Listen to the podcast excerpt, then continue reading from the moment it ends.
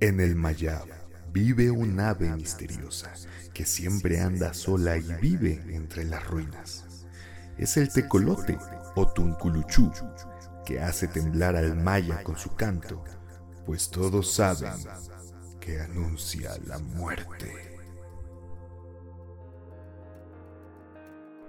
En este punto de mitomanía, ya todos sabemos que las aves ocupaban un lugar especial en la cosmogonía de las culturas antiguas. Y no era para menos. Su vuelo siempre ha maravillado a los humanos, y eran los únicos animales que podían tener contacto tanto con la tierra como con el cielo. Ya hemos hablado de algunas aves fantásticas y no tan fantásticas y sus historias, y en el episodio de hoy les traemos la historia de un ave a la que, seguramente, tu abuelita le tiene miedo.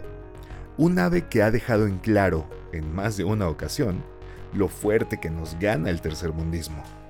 Un ave que, por contradictorio que parezca, era el sellito de los ñoños que hacían la tarea en la primaria. Por supuesto que hablamos del tecolote, un tipo de búho que habita en América y cuyo nombre viene del náhuatl tecolotl, para los mayas, el tecolote era Tunculuchú, porque al parecer les encantaba complicarse el lenguaje.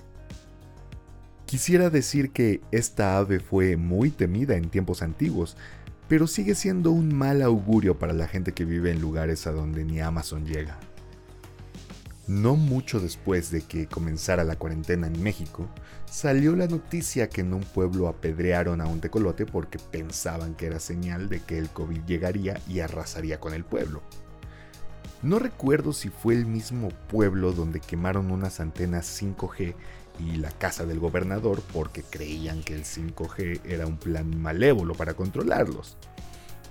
Claro, apenas hay agua potable en tu pueblo, pero sí, seguro te quieren controlar con un chip y ondas eléctricas.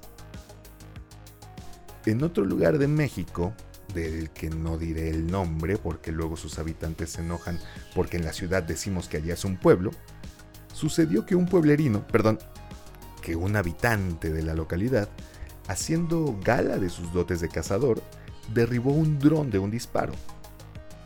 Ok, puede pasar, un hombre ya grande, en la noche, en su rancho, se espanta porque ve una cosa en el cielo sobrevolando su casa y le dispara. Pero el hecho se convirtió en noticia porque resultó que el pueblo, perdón, que la em, ciudad se reunió a ver el objeto. Y todos estaban muertos de miedo porque nadie supo decir qué cosa era aquella extraña aberración hasta que llegaron los reporteros y se burlaron de ellos en los periódicos del día siguiente. Pero nos estamos saliendo del tema, regresemos al tecolote y cómo asusta al tercer mundo. Cuando el tecolote canta, el indio muere, dice un viejo y políticamente incorrecto refrán, dejando ver la estrecha relación del animal con el mundo de los muertos, el Xibalbá.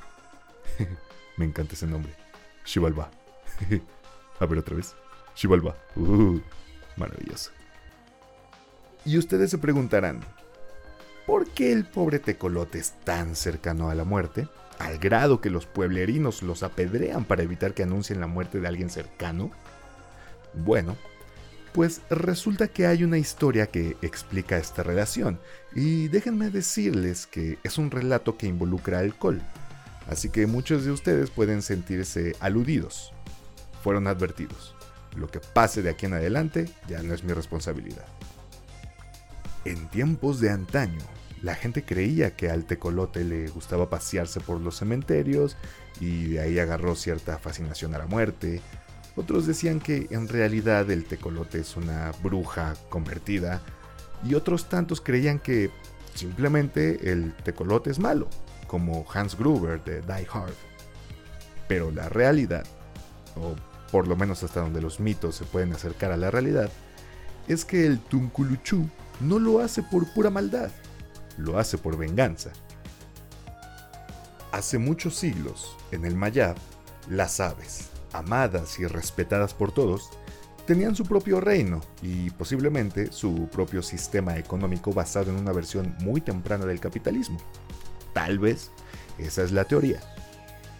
Dentro de la organización jerárquica de este reino de fantasía y alpiste, las aves consideraban al Tunculuchú como el más sabio, serio y prudente de todas. Por eso era como el consejero. Aún así, el Tunculuchú era un muchacho solitario. No era el alma de la fiesta ni nada. Él prefería beber café orgánico, leyendo a Nietzsche y hacía yoga y vibraba alto mientras sus chakras se alineaban. El resto de las aves sabían que él no era alguien a quien verían en las fiestas, pero lo invitaban de todos modos por mera cortesía, como cuando invitabas al otaku del salón sabiendo perfectamente que ni de chiste se iba a aparecer porque el día de la fiesta iban a pasar un maratón de Dragon Ball. Pero un día, a Tunculuchu le llegó una invitación para la fiesta de las fiestas, el Woodstock del Reino de las Aves, la gran celebración en el Palacio Real. Por supuesto que no podía negarse a una invitación así. Tunculuchu, decidido a ser no solo el más sabio, sino también el más guapo de la fiesta, salió a recorrer el barrio rico del reino y entró a las tiendas más exclusivas. Su día de shopping terminó con un traje Salvatore Ferragamo, un cinturón Hermes, unos zapatos Hermenegildo Segna y una loción de una marca que ni siquiera me está permitido nombrar de lo exclusiva y cara que es y ustedes yendo a sus fiestas con sus trajes brillosos cual miembro de la arrolladora. ¡Ay! Avergüenzan a Tunculuchú. Llegó el día de la fiesta y, como con Hades en la película Hércules, todos los invitados se sorprendieron de ver a Tunculuchú en el palacio. Solo que él nunca sintió un nudo en la garganta como cuando comiendo un cóctel se le atoró un camarón. ¡Ja! Siempre quise decir esa frase. Le mando un caluroso y enorme respetazo al señor Rubén Trujillo, quien se aventó el doblaje de Hades, que es uno de los mejores trabajos que he escuchado en toda mi vida. Las miradas envidiosas se dirigieron de inmediato al maravilloso conjunto de Tunculuchú, casi tan caro como las 300 casas de Manuel Bartlett. De inmediato, las aves meseros guiaron a Tunculuchú a la mejor mesa del recinto, bañada en oro, con una fuente de chocolate en el centro. El cojín de la silla estaba hecho de nube. No, no, no, no, una cosa única y maravillosa que a ninguna otra ave le fue ofrecida porque, de nuevo, muchas de ellas iban vestidas con trajes brillosos. En serio, amigos, dejen de usar esas cosas. Y los que tienen como grecas que es que de adorno, no, tantita decencia, por favor. A esta mesa forrada de privilegios desde donde Tunculuchú podía reírse de la clase obrera, llegaron los más exquisitos manjares de la fiesta, platillos que aves de menor estatus no podrían ni soñar en probar, y por supuesto, bebidas. Las mejores y más finas bebidas arribaron a la clasista mesa, entre las que destacaba el balché. Creo que ya hablamos del balché en algún episodio, pero si no, o si sí, pero no me acuerdo, hagamos un breve repaso sobre el balché. El balché es una bebida obviamente alcohólica que los mayas yucatecos consumían con fines religiosos más que nada. Esta bebida se obtiene de la fermentación de la corteza del árbol del balché, a la que se le agregan otros ingredientes como miel melipona, un tipo de miel obtenido de abejas sin aguijón oriundas de Yucatán, canela y anís. El balché se bebía durante ceremonias rituales o se ofrecía directamente como ofrenda a los dioses, aparte que se le atribuían cualidades curativas. Tras ser prohibida su producción y consumo por la Iglesia Católica, un nativo de herencia maya convenció a los frailes de estas propiedades del balché y se permitió de nuevo su producción con fines médicos, no lúdicos. Y obviamente la gente hizo todo el caso del mundo como ustedes con la marihuana. Bien, ya sabemos qué es el balche, que por cierto, si lo quieren probar, vayan a Yucatán antes de que el tren Maya acabe con todo el estado. Tunculuchú, solo acostumbrado a beber vino de la Romane Conti, se emborrachó rápidamente con el balché, como tú en la secundaria probando tu primera caguama. Pero no fue el único. Rápidamente todos los invitados se dieron al vicio del alcohol y se perdieron en los tarros sin fondos del balche. La fiesta se convirtió en el escenario de las peores depravaciones vistas jamás por aves o humanos en la historia del Mayab. Imagínense la fiesta de cuando ustedes se graduaron de la uni, multiplíquenla por 100 y no es ni lo que los meseros hicieron en la cocina. Si el Mayab hubiera estado bajo la jurisdicción del dios judeo-cristiano, lo hubiera mandado a borrar del mapa cual Gomorra y Sodoma, solo por esa fiesta. ¿Qué, qué pasó en la fiesta? Ah, pues, para que te des una idea, las aves inhalaban en la frente de practicaban el sobre las mesas, los meseros en las ollas de la sopa, misma que los invitados después vertieron sobre sí mismos mientras practicaban la doble. Incluso se dice que un pavo real metió una botella de contrabando y la abrió sin pagar el descorche. Maldito enfermo. La noche continuaba y las aves seguían en el descontrol total, contando chistes y haciendo payasadas queriendo ver quién era el más gracioso de la fiesta. El chom, el pavo real, el colibrí, todos seguían el juego, menos la chachalaca. Esa se quedaba en una esquina juzgando. Nunca falta. Sin querer quedarse atrás, Tunculuchú, sin inhibición alguna, gritaba chistes, daba volteretas, hacía muecas, perreaba duro y tendido hasta trapear el suelo con las plumas de la cola. El desenfrene atrajo la atención de un curioso maya que pasaba por afuera del palacio, y se coló porque, pues, no había elemento de seguridad lo suficientemente sobrio como para detenerlo, o para siquiera darse cuenta que alguien se estaba colando. El maya entró con la mera intención de molestar al respetable, y lo logró sin mucho problema. Lo primero que vio fue a Tunculuchú haciendo el tonto y decidió que era un blanco fácil. Así que se acercó y empezó a jalarle las plumas de la cola, haciendo que el ave diera vueltas sobre su propio eje, como la Tierra, porque, créanlo o no, la Tierra es redonda, muchachos. Espero que entre los millones de seguidores de Mitomanía no haya terraplanistas. Pero bueno, si hay gente que defiende a Trump o que defiende a Patty Navidad cuando defiende a Trump, seguro no nos salvamos en el programa de tener terraplanistas en la audiencia. Después de aburrirse de jalarle las plumas, el maya tomó una rama con espinas que posiblemente fue previamente utilizada para alguna perversión realizada por las aves, y con ella comenzó a picotear las patas de Tunculuchú.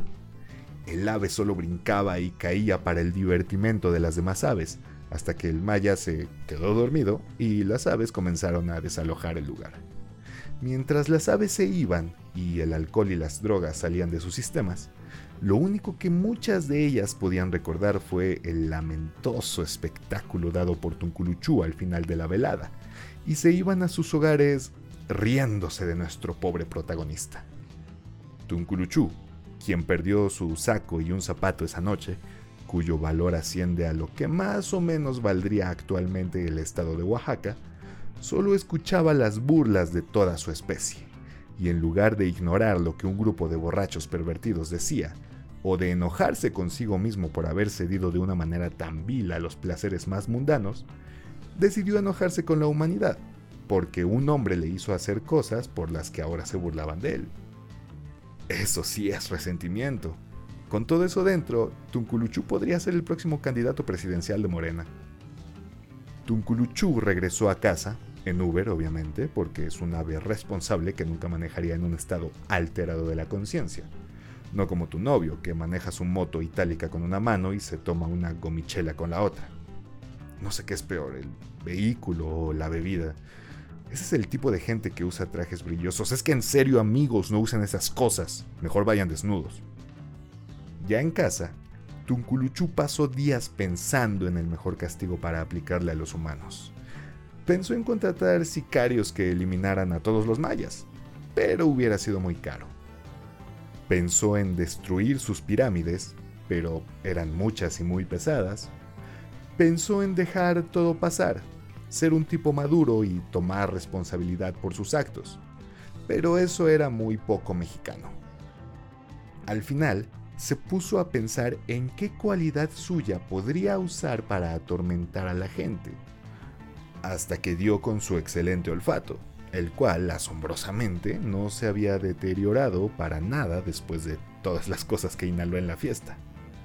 Tunculuchú se fue a los cementerios y pasó incontables noches, como tres, acostumbrándose al olor a la muerte.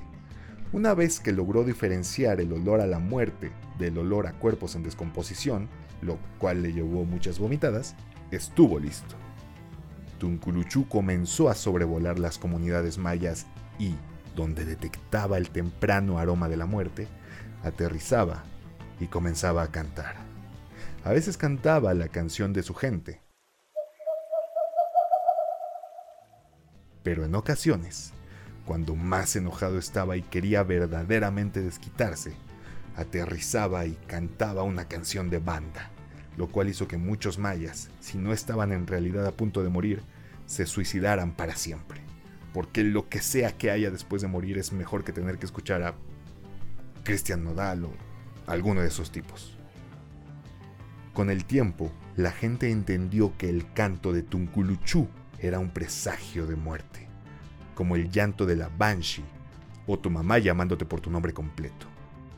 Tunculuchú logró su tan ansiada venganza contra la humanidad, pero no contaba con que, en su desesperación, el tercer mundo le iba a arrojar piedras hasta matarlo para que no pudiera cantar y no trajera la muerte porque obviamente la gente no entendió que el tecolote no trae la muerte, solo avisa que alguien ya se va a morir. Digo, es como si agarraran a palos a los doctores para que no maten a un paciente con COVID, cuando el doctor no es quien trae la muerte. Pero bueno, tercer mundo. Ya no sé si decirles que trabajen mucho para que en un futuro hagamos de este un mejor país, o que trabajen mucho para que en un futuro podamos irnos a vivir a un mejor país. Personalmente les recomiendo la segunda opción, amigos.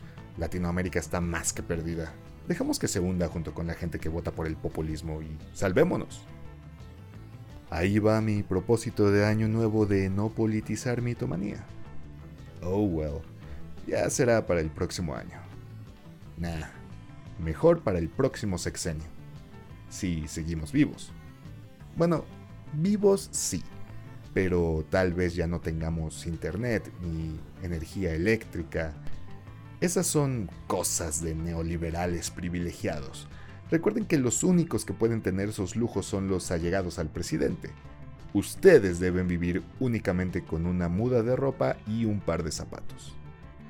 Al final, tal vez esa regresión tecnológica, política y social traiga como consecuencia que retomemos los relatos orales a falta de comodidades neoliberales.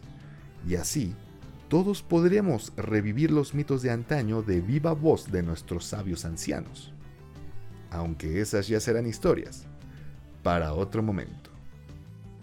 Mi nombre es Axel Bryce y te agradezco que me hayas acompañado en un episodio más de Mitomanía.